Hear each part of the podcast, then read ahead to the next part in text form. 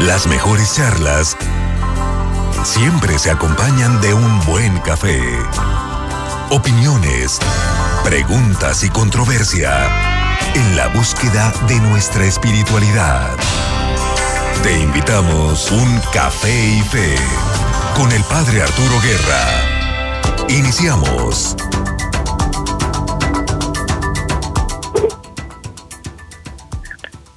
Buenas noches, bienvenidos una vez más a Café y soy el padre Arturo y les saludo con gran alegría. Los controles ya preparados, Joe Martínez. Llegamos hoy al programa 102. Nos, nos tomaremos un café mientras platicamos a gusto de las grandes preguntas de la vida y de cosas importantes y valiosas que nos ayuden a vivir nuestra vida y nuestra fe más a fondo. Y si el café no te gusta, entonces té, un jugo, un refresco o un vaso de agua pueden ser la Estamos aquí no para que todos estemos de acuerdo en todo, sino para opinar y escuchar, intercambiar experiencias, enriquecernos mutuamente y aprender de los demás. Queremos contar hoy con tu participación. Por teléfono, llámanos al 844-438-8110 y por redes sociales busca la página de Facebook Café. Cuando encuentres un granito de café azul, estás ahí ya en la página. Este programa lo estamos haciendo desde la Universidad Interamericana para el Desarrollo, la UNID, en su sede de Ciudad Obregón, en el estado de Sonora.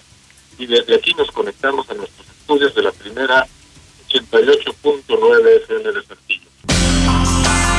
Sigue disfrutando Café y Fe. Volvemos después de la pausa. Aquí estamos ya Café y Fe. Para empezar les pedimos disculpas por unas complicaciones técnicas que hemos tenido que no se deben tanto al estudio de Saltillo de la primera 88.9 FM, sino por nuestra conexión por la vía telefónica desde Ciudad Obregón.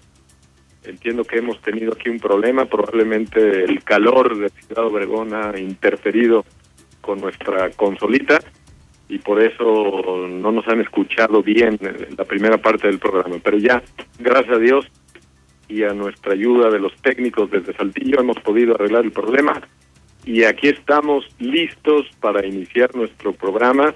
Les recuerdo para los que no hayan escuchado, tenemos a tres invitados, todos ellos alumnos de la UNI de Ciudad Obregón. Tenemos a Eduardo, estudiante de Derecho, a Andrea, estudiante de Comunicación, y a Raúl, también estudiante de comunicación. Así que con esto estamos ya listos para iniciar. Vamos para allá.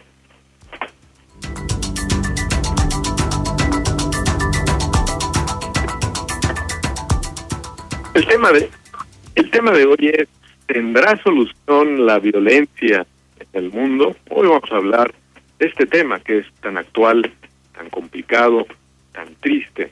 ¿Tendrá solución la violencia en el mundo? ¿Cuál es la raíz profunda de la violencia? ¿Qué puede decir la fe y los creyentes sobre el problema de la violencia?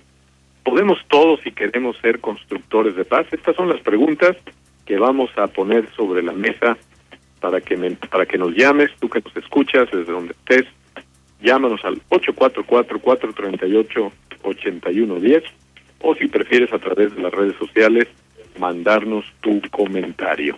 Bien, pues ese es este es el tema, Raúl, Andrea y Eduardo, el tema de la violencia.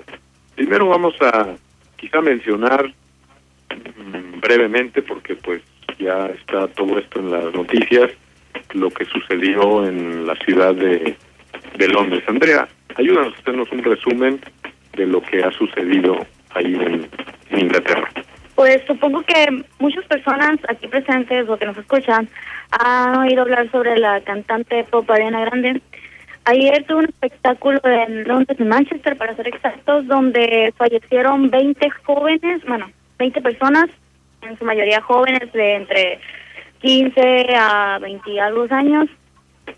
Eh, hay cientos de heridos y fue ocasionado debido a dos explosiones que hubieron y Eso, eso fue lo que pasó. es el resumen. Bien, y esto pues es algo muy reciente que ha, ha, sucedido en un país algo lejano del nuestro. También es cierto que pues todos los días tristemente aquí en nuestra patria, en México, pues tenemos hechos pequeños, medianos y grandes de violencia. Es de lo que queremos platicar. No queremos darle al tema una, una, una lectura política, sino que vamos a tratar de ir al fondo de la cuestión, a las raíces más profundas del mal y de la violencia, y qué sí podemos hacer, no tanto cómo podemos quejarnos de esto y cómo podemos denunciar no sé qué cosas, sino cómo podemos cada uno desde nuestra trinchera ser constructores de paz. Vayamos pues con el primer ejercicio que es buscar la raíz profunda de la violencia. Eduardo, tú, en tu opinión personal, lo que tú pienses, lo que tú creas, ¿cuál crees que es la raíz profunda de los actos violentos? Y aquí podemos meter la violencia en todas sus manifestaciones, ¿no? Como este ejemplo que, que está muy reciente, lo que pasó en Londres, pero también la violencia en la relación de un hijo con sus papás, por ejemplo, o sea que la violencia en realidad se puede meter en todos los rincones. A ver, ¿tú qué opinas? Bueno, pues primero que nada, yo creo que uno de los factores que más hacen que explote pues las personas es la intolerancia, es la, la falta de comunicación podría ser el hecho de que las personas no se pongan de acuerdo, sucede en las religiones, sucede pues en la misma en, en el mismo hogar, ¿no? Por ejemplo, en una diferencia de opiniones, muchas veces somos muy egoístas y, y, no no queremos escuchar o aceptar un comentario de aquella persona. Eh, yo creo que eso es lo principal, eh, la falta de, de comunicación, la falta de tolerancia, el no llevarnos bien, pues, el no aceptar comentarios ajenos, comentarios que, que a lo mejor no son los que nosotros quisiéramos escuchar, pero a fin de cuentas todos tenemos esa libertad de, de decir lo que queramos, de dar nuestra opinión y muchas personas, digo yo, se fanatizan en ese aspecto, se lo toman muy a pecho eh, y esto genera grandes problemas. Eh, dan, dan como solución usar la violencia, reprimir a las personas, muchas muchas acciones de estas que pues realmente lo que hacen es generar más violencia. Muy bien, Eduardo, pues ahí tu opinión, estamos tras la búsqueda de las raíces profundas de la, de la violencia en el mundo. Raúl, ¿cuál sería tu opinión? Para ti, ¿cuáles son las raíces más profundas de la violencia?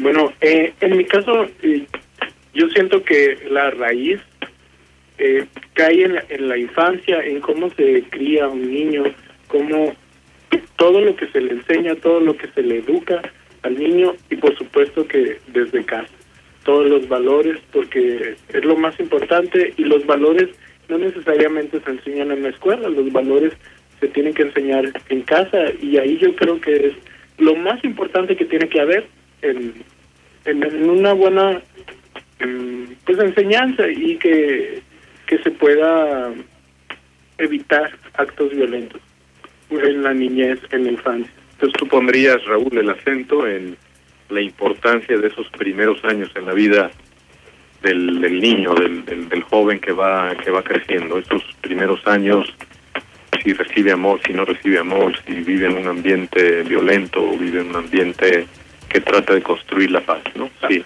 Así es, eh, porque pues los primeros años de vida para nosotros es somos unas esponjitas, lo han dicho, unas esponjas que absorben lo que hay alrededor y si hay un ambiente tóxico o si hay un ambiente dañino, pues al final el niño va a terminar haciendo cosas dañinas. De acuerdo. Andrea, para ti, ¿cuál sería la raíz más profunda de la violencia? Pues hay que ir primero a los inicios bien de qué es violencia, que es etimológicamente el uso de la fuerza para conseguir un fin especial, para dominar a alguien o imponer algo. Una de las raíces de la violencia es que muchas de las personas arriba, o no, no necesariamente tienen que estar arriba, buscan poner dominio sobre otras personas. El querer atacar al enemigo, el querer tener más territorio, riquezas. Y también, en mi opinión personal, yo creo que uno de los motivos más grandes de la violencia que está viviendo nuestro mundo, nuestro planeta, es la venganza. Porque muchas de las bueno, la mayoría de las veces en las que se han reportado ataques, bomba ataques, bombardeos y todo eso es por debido venganza, por por querer hacer el daño que les hicieron a ellos mismos. Ya tú me sacaste un ojo y yo te saco uno y si puedo dos, te lo saco dos, ¿no? ¿La ley de talión, no? Sí. El abogado. La ley del talión. Bien, pues creemos sí que todo esto está en las raíces profundas de la violencia. Hay algo en el corazón humano que a veces no funciona bien, esa tendencia, la ambición al, al imponer al otro lo que yo busco, lo que yo quiero, esa actitud profundamente egoísta donde los demás no existen o si existen están para mi propio provecho y para servirme. Creemos que todo esto, con lo que ha comentado Eduardo, Andrea y Juan, pues está en las raíces más profundas de la violencia. Esa, pues esa es la pregunta, ¿no? ¿Qué, para, ¿Qué le pasará al corazón humano? Porque todos tenemos un corazón humano, aquí no se trata de echar piedras, sino de vernos todos como, como hermanos, parte de la misma familia. ¿Qué le pasa al, al corazón humano? Juan, ayúdanos con esta pregunta. Raúl. Perdón, Raúl, Raúl, sí. Eh, Perdón, no Juan, sino Raúl. en, en la pregunta de qué le pasa al, al corazón, ¿Qué le pasa al corazón humano que tiene estos problemas de tendencia al egoísmo, a la ambición, a la venganza, a la intolerancia, a la violencia en el? Bueno, antes de seguir hablando, quisiera aclarar para los, los que nos están escuchando que no estamos enojados. En Sonora eh, nos dicen que, que, que si estamos enojados, que si estamos hablando mal. ¿Qué pasa? No, es el acento que tenemos. Así que no, nos disculpamos, yo creo, desde este momento. Entonces, ¿Tienen una fama de que hablan golpeado o qué? Sí, tenemos esa esa fama de que hablamos golpeados, aunque no nos damos cuenta, pero disculpen, no estamos enojados. Muy bien, y para demostrarles que no estamos enojados, vamos a hacer una pausa comercial para tranquilizarnos. Volvemos enseguida. Sigue disfrutando Café y Fe. Volvemos después de la pausa.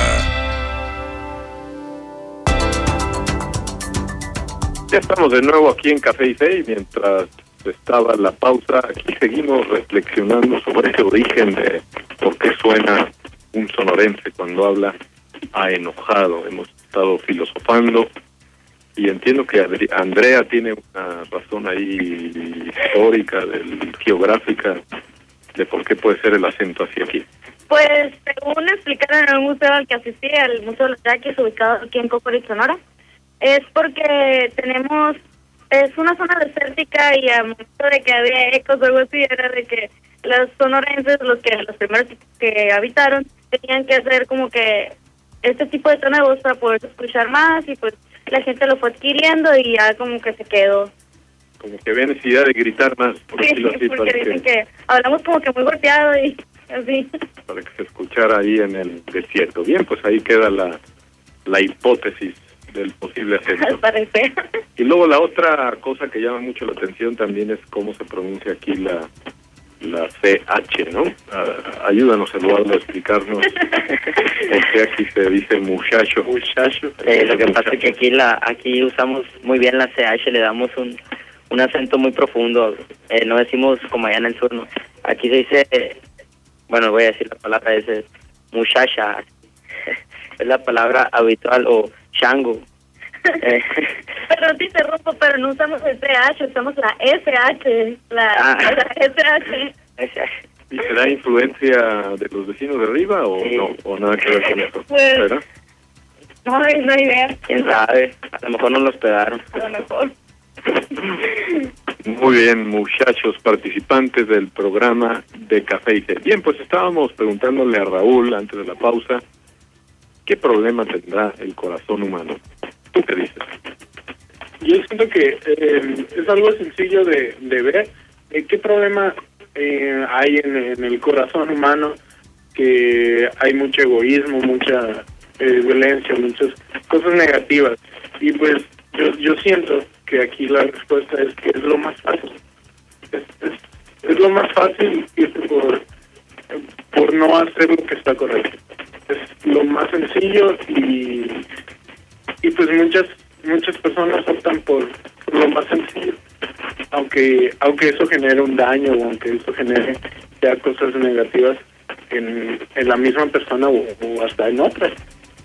San Pablo en una de sus cartas trataba de describir este drama del, del corazón humano, ¿no? Y él lo decía en primera persona, decía, a veces yo veo lo que está bien, eh, quiero el bien, pero termino haciendo lo que no quiero, ¿no? Esta es una manera gráfica de describir este problema que tiene el corazón humano. Eduardo, ¿conocías esta descripción de San Pablo? ¿Qué, opinas tú? Pues eh, no la conocía, para serle sincero, pero es muy cierto. Yo creo que nos pasa a todos como, como personas.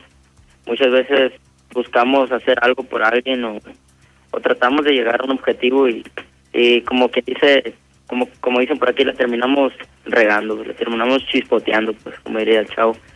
Eh, pues eh, más bien eso ya no, no queda en nuestras manos quizá, o, o a lo mejor y sí, y nos equivocamos y terminamos sintiéndonos mal con nosotros mismos, digamos, perdamos la, la paz un poco, nos frustra y pues nos vuelve algo impotentes y, y empezamos a, a hacer las cosas mal, empezamos a tomar malas decisiones, empezamos a, a hacernos vueltas con la cabeza, nos hacemos locos poco a poco.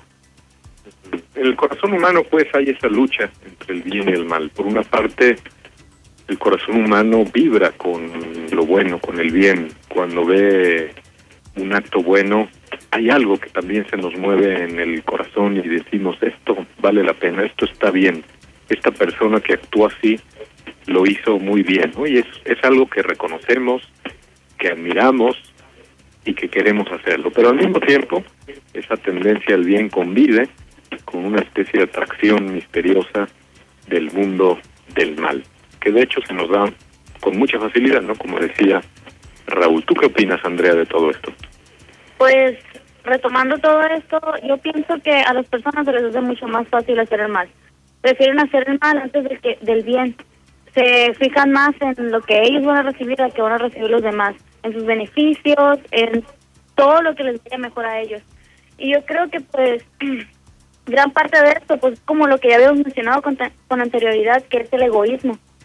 El, y de hecho lo que hablamos, lo que habló usted en esta mañana en la misa, la falta de amor y y eso es lo que influye bastante en el envenenamiento, en el envenan, disculpe, envenenamiento del corazón humano.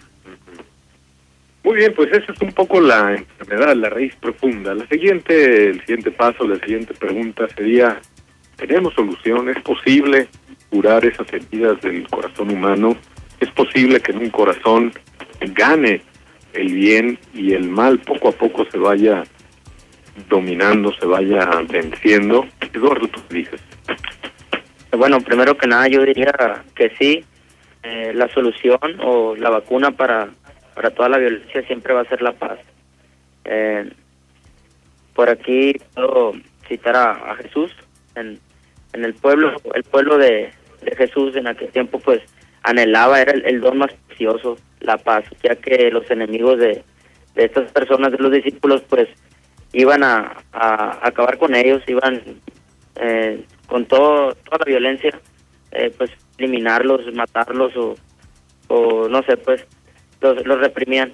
Entonces ese era un don precioso, la paz. Eh, Jesús les decía, mi paz les dejo, como se dice en la Santa Misa, mi paz les dejo. Entonces yo creo que la paz siempre siempre va a ser la vacuna para para toda la violencia y yo creo que todos la necesitamos en, en, en cualquier situación en, y interiormente también para sentirnos bien con nosotros mismos, para estar a gusto, tranquilos, disfrutar también. Muy bien, Eduardo, mencionas aquí la paz profunda del corazón. A veces a nivel superficial se entendería la paz como una especie de coexistencia pacífica, ¿no? Donde, bueno, tú lo tuyo, yo lo mío y nos respetamos por conveniencia de los dos, ¿no? Pero aquí hablaríamos de una paz profunda del corazón. ¿Es así, Andrea? ¿Tú qué opinas? Pues sí, sí creo que estamos hablando sobre una paz profunda del corazón. De hecho, también algo que me gusta mucho de mencionando a algún santo, San Francisco de Asís, era como su manera de saludar. era paz y bien, o sea, dando paz y el bienestar al planeta. Paz y bien, ¿no? ¿Cuánta? Son dos palabras muy bonitas y con mucho significado. Así es, y que van a la solución de fondo del problema de la violencia. Raúl, ¿qué medios como creyentes, una de las preguntas del programa inicial era, ¿qué puede decir la fe sobre el problema de la violencia? ¿Con qué herramientas contamos los creyentes, los que seguimos a, a Jesús, para afrontar el problema de la violencia a nivel individual y luego pues también a, arrimar el hombro para ver qué podemos hacer por una solución de la violencia a nivel social? Pues eh, yo creo que lo, lo primero que nos ayudaría las personas creyentes, las personas de fe, es eh, orar. Orar nos, nos ayudaría bastante, tanto para encontrar un, un buen camino como para tener la, la fuerza y la paciencia para empezar a, a obrar bien, para empezar a pensar bien. Eh, entonces, ahí ahí es lo, lo lo correcto o lo mejor que se puede hacer eh, orar para para quedar en manos de Dios. Muy bien mencionaste la oración no como una herramienta que nos puede ayudar a vencer la violencia. Algunas personas imaginarían que la oración no sirve de nada, que la oración es una pérdida de tiempo, que para qué te pones a dedicar tiempo a la oración si lo que importa es resolver los los problemas, ¿no? Y sin embargo, los creyentes estamos profundamente convencidos de que la oración nos cura, nos sana, que la oración establecemos una comunicación con el Señor. En la oración nos abrimos a lo que Dios quiere de nosotros y Dios siempre nos pedirá que en nuestro corazón reine la paz, la bondad, la misericordia, la comprensión, el poner odio, al perdón al revés el poner amor donde hay donde hay odio siguiendo las oraciones estas de San Francisco de Asís. Esos son los grandes frutos de la de la oración bien vivida bien llevada. El, el hombre la mujer que oran bien son personas que se convierten en instrumentos de concordia de comprensión de bondad de bien más allá de sus defectos no porque seguimos siendo todos personas con sus defectillos. ¿Qué otra herramienta, Eduardo, se te ocurre o que cuentan con ella los creyentes para esta batalla contra la violencia? Bueno, como creyente es importante acordarnos que a pesar de que hay, de que haya guerras, a pesar de que haya problemas con con otras personas, no hay que olvidarnos de que de que todos somos hermanos, de que todos somos hijos de Dios, somos iguales, ver, que somos iguales primero que nada. Eh, me gusta mucho citar a, a Santa Teresita de Lisieux, eh, una santa, una doctora de la iglesia, y ella le daba un enfoque emocional a todo. Le, le, por ejemplo, si tenía un problema con una hermana en el, en el convento, su solución era, a pesar de que no le caía bien esa hermana o a pesar de que tenía sus complicaciones, siempre pues, siempre demostraba lo contrario, pues siempre demostraba que estaba feliz por verla, le daba amor, a pesar de que de que sentía ella que, que se sentía atacada o así, le daba esa esa solución y a fin de cuentas lograba que la hermana se, se sintiera mejor, se a fin de cuentas lograba que que compa con, compactaran pues esa relación que, que no se podía al principio. Eh, esa era una forma en la que ella solucionaba el problema, dándole un enfoque emocional positivo, siempre mirando el lado positivo, mirando que siempre se pueden arreglar las cosas y siempre dando ella algo por los demás, pues siempre mirando eh, la necesidad de alguien más primero que la de ella. Eso es algo, un signo de humildad o de, bondad, de generosidad, que es muy importante también.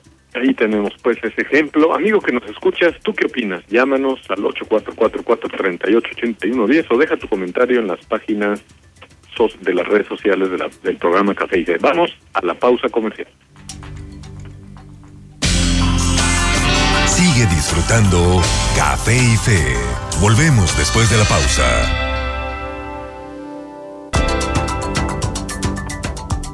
Aquí estamos ya de nuevo en Café y. Estamos viendo qué herramientas, con qué herramientas cuenta el creyente para afrontar el problema de la violencia. Mm, creemos que otro de los grandes de las grandes herramientas que tenemos los católicos es el sacramento de la confesión. Es el lugar en el que podemos acudir con toda la confianza en el Señor, un encuentro con su perdón, con su misericordia, para reconocer en este caso pues las raíces que pueda tener nuestro corazón de violencia, de, reconocer las veces que nos hemos dejado llevar por esa actitud violenta, por esas veces que hemos dañado algún prójimo. Y poder acudir a este sacramento instituido por Jesús para pedirle perdón de todo corazón, profundamente arrepentidos, con un propósito firme, sincero, valiente, decidido de ya no volverle a ofender, es una de las grandes herramientas que están a disposición del creyente para que pueda hacer ese camino, ¿no? Porque acuérdense que como está esa enfermedad, por decirlo así, en el corazón humano, necesitamos una medicina, una y otra vez siempre que la necesitemos. ¿Tú qué opinas de todo esto, Eduardo? ¿Qué te parece? Bueno, eh, creo que es una herramienta, una, un sacramento muy importante en el cual, pues como creyente, uno necesita a veces con mucho auxilio o, va en busca pues de, de un perdón, de quizás un desahogo, pero más que nada el estar bien con Dios, eh, buscar una relación buena con Él, porque sabemos que si si no si no estoy bien conmigo, pues tampoco estoy bien con Dios. Eh, tenemos problemas de comunicación, eh, no nos llevamos bien por, por por los mismos problemas personales que uno mismo se ca- cava, pues que uno mismo cava su tumba y eh, cometiendo errores. Y es por eso es muy importante, yo creo, el confesarse, desahogarse, eh, hacer las paces quizás con Dios, pedirle perdón con el corazón, eh, estar arrepentido verdaderamente de las cosas que, que, que hayamos hecho, los errores, así. Muy bien. El otro día me encontré con una frase y le vamos a preguntar a Andrea qué opina de esta frase. Una frase que decía así, el cristiano va a la iglesia para amar a Dios sobre todas las cosas y sale de la iglesia para amar a su prójimo. ¿Qué opinas, Andrea, de esta frase? Opino que es muy cierta, que en, cuando vas a misa, cuando vas a la iglesia o tienes un momento con Dios, aprendes que no solo debes de amarte a ti mismo. El ser humano tiene la tendencia de a querer más, amarte más a ti mismo, tener que ver y sentirse y ser algo más que los demás. Y pienso que es muy indispensable que cuando estemos en misa reflexionemos que tenemos que querer a nuestro prójimo y apreciarlo y así con eso la violencia que estamos pasando en estos días, bueno, no en estos días, sino que desde siempre ha habido violencia, eh, va a disminuir. Muy bien, otra de las preguntas pilares del programa de hoy era si podemos ser constructores de paz. Cada uno de nosotros podríamos, si nos lo proponemos, ser constructores de paz. Sí, ¿y cómo? Andrea, ayúdanos con este tema de la paz.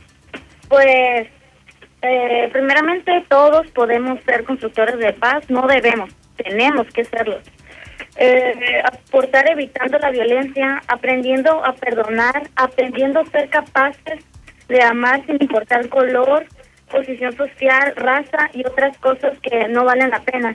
El hombre es el que pone las diferencias, Dios, Dios no.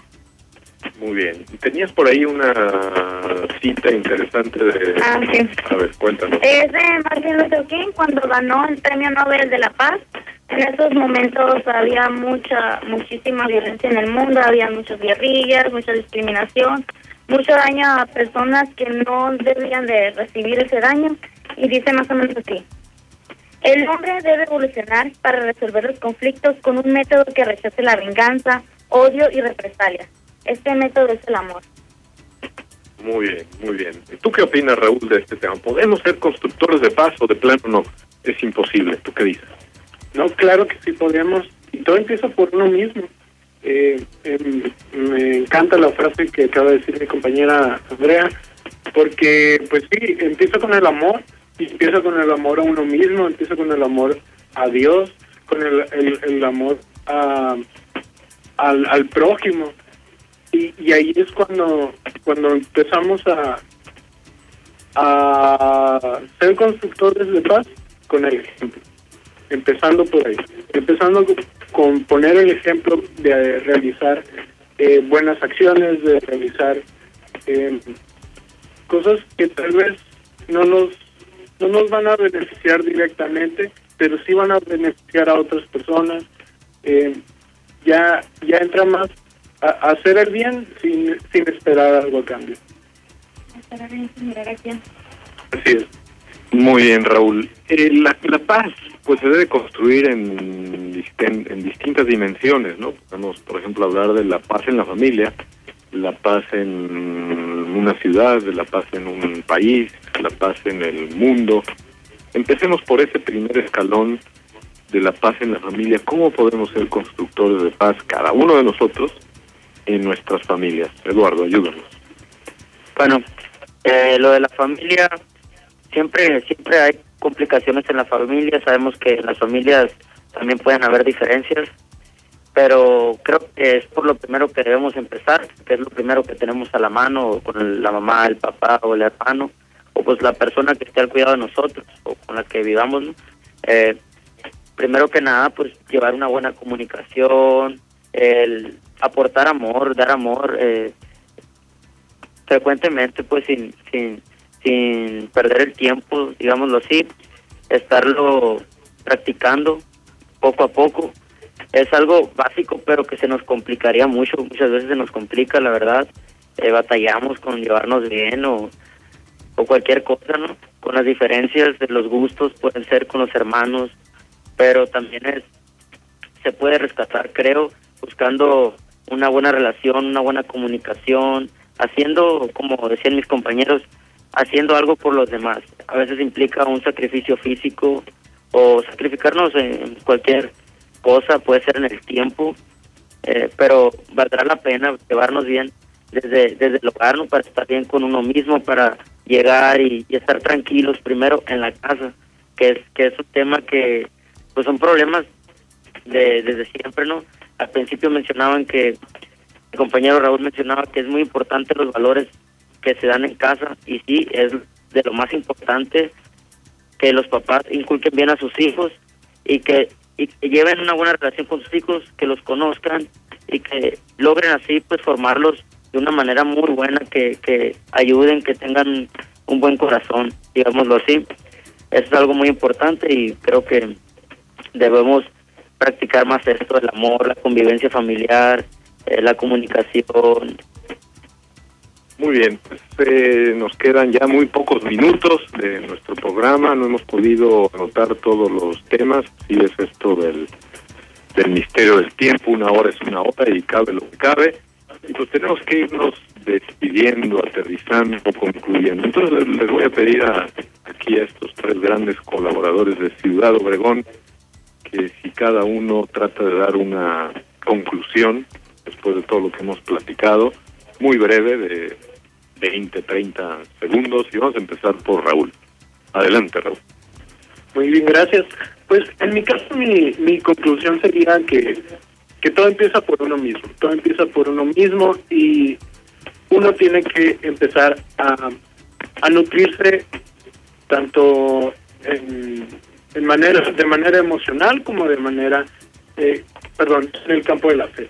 Eh, se tiene que entregar a Dios, se tiene que entregar a, a la disposición de Dios y, y estar haciendo las cosas mm, al principio en, en, uno mismo, ver que hay de mal con nosotros, ver que tenemos mejor, ver nuestras fortalezas y qué podemos hacer para empezar a ayudar a los demás. Que eh, lo, que tenemos que hacer es empezar a cambiar nuestro metro cuadrado nuestro metro cuadrado para así poner nuestro granito, bueno, en este caso el granito de café, para cambiar el mundo. Muy bien, pues muchísimas gracias Raúl por apoyarnos en el programa de Café y Fe. Andrea, tu conclusión. Mi, Medio conclu- minuto. Mi conclusión sería de que hagamos el bien, que nosotros también seamos eh, instrumentos de paz, que eh, tengamos la creencia, la fe, la esperanza de que mañana va a ser un mejor día, que todo va a mejorar. No hay que seguir siendo pesimistas de que, ay, ¿para qué me esfuerzo en hacer estas cosas bien si mañana va a seguir todo igual? No, hay que cambiar esa ideología, hay que pensar diferente y pensar de que todo va a, ser- va a ser mejor mañana. Que tal vez las guerras terminen, tal vez la, el hambre, esos matanzas innecesarias que están pasando van a acabar y tenemos que enfocarnos nosotros mismos y como decía Raúl, tiene que pensar de nosotros. Muchas gracias Andrea por tu participación hoy en Café. Muchas gracias por usted por invitarme. Eduardo, tu conclusión. Bueno, eh, yo como, como una opinión personal les diría que, que todos eh, buscáramos solucionar un problema que tengamos con alguna persona cercana o lejana, por, empezando por, por ahí, por lo básico, practicarlo, eh, platicar, eh, buscar darle una solución a ese problema. Quizás si estemos peleados, pues hablar con esa persona, mirar por ella y pues así quitar ese, ese conflicto y pues no olvidarnos de que la paz eh, exige exige factores que es hablar con verdad, actuar con justicia, practicar el amor y ser libres y respetar la libertad de los demás. Por mi parte pues sería todo, padre, muchas gracias. Muchísimas gracias Eduardo. Ahí está esta conclusión tuya muy concreta y una invitación. Bien, pues es así como estamos llegando a nuestro al fin de nuestro programa de hoy como conclusión final. Quedémonos con esta frase que está en el primer libro de la Biblia, donde Dios interpela a Caín sobre dónde está su hermano Abel, ¿no? Caín, Caín, ¿qué has hecho con tu hermano? Esta pregunta nos puede ayudar no para deprimirnos ni para echar balones fuera, sino para preguntarnos profundamente qué más podemos hacer por nuestros hermanos. Muchas gracias, muy buenas noches, que Dios les bendiga y hasta el próximo martes. Las mejores charlas siempre se acompañan de un buen café. Opiniones, preguntas y controversia en la búsqueda de nuestra espiritualidad. No olvides tu café y fe con el Padre Arturo Guerra. Todos los martes de 9 a 10 de la noche. Un programa de primera, 88.9 FM. Unificando criterios.